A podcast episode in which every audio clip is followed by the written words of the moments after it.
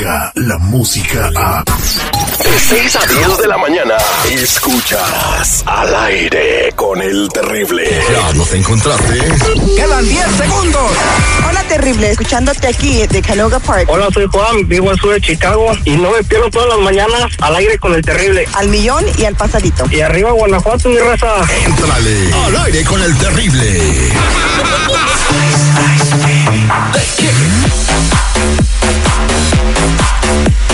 Estamos de regreso al aire con el terrible al millón y pasadito. Feliz lunes tengan todos ustedes. Está aquí con nosotros Nancy Guarderas, la abogada de inmigración más bonita de los Estados Unidos. Pero déjenlo bonita. Ella sí te echa la mano y te dice si puedes arreglar papeles o no. Muy buenos días, Nancy. ¿Cómo está? Muy buenos días. Al millón y pasadito, terrible. Abogada Nancy, mientras eh, platicamos lo que dijo Donald Trump el, el pasado viernes, vamos a decirle a la gente, invitarlos que si tienen preguntas nos llamen al 1-800-333-3676. 1-800-333-3676 para que nos hagan sus preguntas. El viernes Donald Trump lanzó un tuit bien gacho.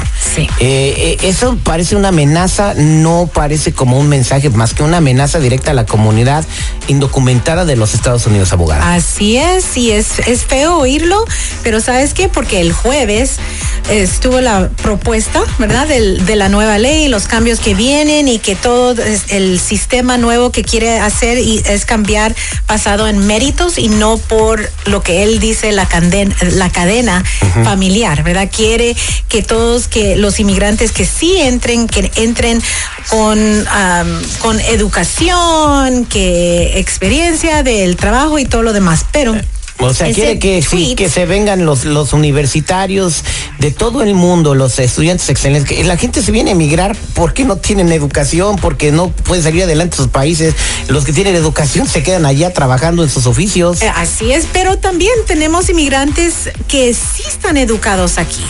¿Qué tal los de DACA? Exactamente. ¿Verdad? Hay hasta tenemos abogados. muchos, Ay, sí, abogada, la verdad, hemos escuchado todo. aquí muchos casos de que la mayoría andan de borrachos. O sea, No, Fabián, no la mayoría. No, hemos escuchado. Bueno, sí, Fabián, no. qué horrible. Seguridad. Habla uno que lo agarran borracho, no significa que todos los de DACA están borrachos. bueno, ahí está el ejemplo, ahí está el ejemplo. No, los de. DACA son los que están educados, van a la escuela, son doctores, son abogados y tenemos muchos inmigrantes así y ese ese tweet del presidente es una amenaza, es exactamente eso. Pero ¿qué vamos a hacer?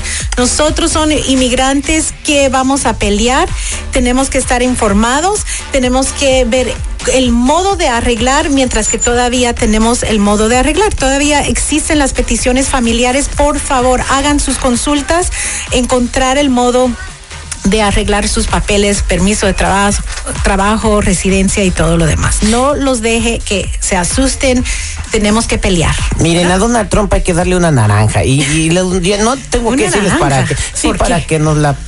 No, pues al contrario, la mijo. cáscara. Ahorita él está mandando naranjas diario a todos. Vámonos al 1-800-333-3676. 1-800-333-3676. Ahí tenemos a Raquel. Buenos días, Raquel. ¿Cómo estás? Hola, buenos días, al millón y pasadito. Bu- buenos días. Gusto en saludarte. ¿Cuál es tu pregunta para la abogada Nancy? Ah, mi hija aún no cumple 21 años, cumple hasta el mes de octubre. Mi padre es residente y yo solo entré una vez y nunca me detuvo inmigración al entrar al país. Quiero saber si puedo aplicar para mi residencia. Por supuesto, Raquel, hay, hay mucho que tenemos que analizar antes de someter aplicaciones, pero ya que cumpla tu hija ah, 21 años, ya puede hacer una petición familiar. Al hacer eso, esperamos la, la contestación. Pero como entraste al país una vez, entraste ilegal, ¿verdad? ¿Me dijiste eso o no? O con Sí. visa. Ok. Si entraste ilegal, todos los que entraron ilegal, aunque tengan sus hijos eh, ciudadanos, van a tener que salir del país, arreglar y tener tu entrevista en el consulado. El problema con eso, que siempre explico, no vayan a hacer eso sin primero pedir un perdón. El perdón es necesario porque si has estado aquí más de un año ilegal y el minuto que sales, aunque estás siguiendo a esa entrevista, te van a dar un castigo de 10 años. Pero ese perdón se puede hacer si puedes enseñar que un padre o esposo o esposa van a sufrir gravemente si no te aprueban tú tienes un papá que es residente, entonces tenemos que hacer esa conexión. Tenemos que a- a- a dar el esfuerzo para enseñarle a inmigración cómo va a sufrir tu papá si a ti te deportan, ¿ok? Pero sí se puede hacer, Marcy, tenemos que analizar muchas otras cosas de inadmisibilidades que son violaciones inmigratorias para asegurarnos que cuando tú salgas a tu entrevista que vas a regresar al país y no te vas a quedar ahí porque muchos notarios hacen ese proceso, no analizan todo y de repente se quedan afuera. Páguenle 100 dólares a un notario para que arregle sus papeles y van a ver en lo que va a terminar. Eh, suerte con todo tu proceso, Raquel. Sí, No Raquel. digas eso, Terry, porque hay mucha gente, hay mucha gente que va a decir, es que dijo el Terry que vayamos Que un ir a- notario. no, no, vayan al notario. El no, que entendió favor. el mensaje, lo- eh, eh, ya entendieron con qué, con qué intención fue. Vámonos con Lulú, 1-800-333-3676, 1-800-333-3676 para que haga su pregunta de inmigración. Ahorita que tenemos a Nancy Guarderas. Lulú, buenos días, ¿cuál es su pregunta? Sí, buenos días. Eh, la pregunta para la abogada. Mire, es que yo tengo una condena de violencia doméstica hace 10 años con mi pareja anterior y quiero saber si eso me, va- me va a afectar, si mi esposo, que él es ciudadano, me afecte. Oh, si él me pide. Ok, Lulu. Entonces, una, vamos a hablar de inadmisibilidades. Cuando alguien va a aplicar para su residencia, hay violaciones inmigratorias. Entonces, eh, para aplicar para la residencia tienes que, que no tener ninguna inadmisibilidad o violaciones inmigratorias. Hay algunos perdones que se requieren en ciertos ah, tiempos. Una condena de violencia doméstica lo hace a alguien inadmisible, pero hay excepciones.